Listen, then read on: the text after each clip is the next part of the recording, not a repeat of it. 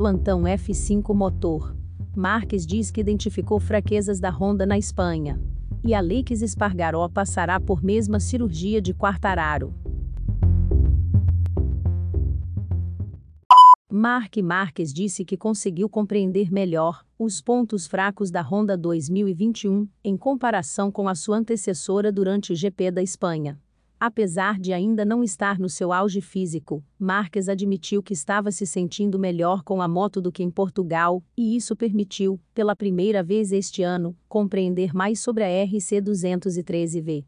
Tive a oportunidade de seguir Stefan, de seguir Paul e também de seguir Joan por algumas voltas, disse Mark. E onde estamos perdendo mais é na curva no meio da saída. Então, precisamos entender o motivo. Agora estamos tentando analisar tudo. Ele esperava avaliar melhor a moto no teste de segunda-feira em Jerez, mas desistiu depois de apenas sete voltas, quando sentiu dores no pescoço devido à queda no TL3. É verdade que a queda que tive no sábado não ajudou a melhorar a situação, mas de qualquer forma tentei, porque pensei que talvez quando o corpo esquentasse, estaria tudo bem, disse Marques mas imediatamente vi que não estava em um bom nível para andar com a moto e tentar coisas, concluiu ele. Depois de Quartararo ser obrigado a operar o braço direito devido a síndrome compartimental, o próximo na lista da MotoGP será Alex Espargaró. O piloto da Aprilia, que se queixou também de falta de força no braço no GP da Espanha, passará por cirurgia depois do GP da França.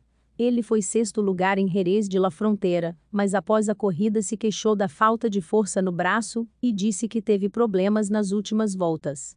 Adoro o preparo físico. Adoro treinar.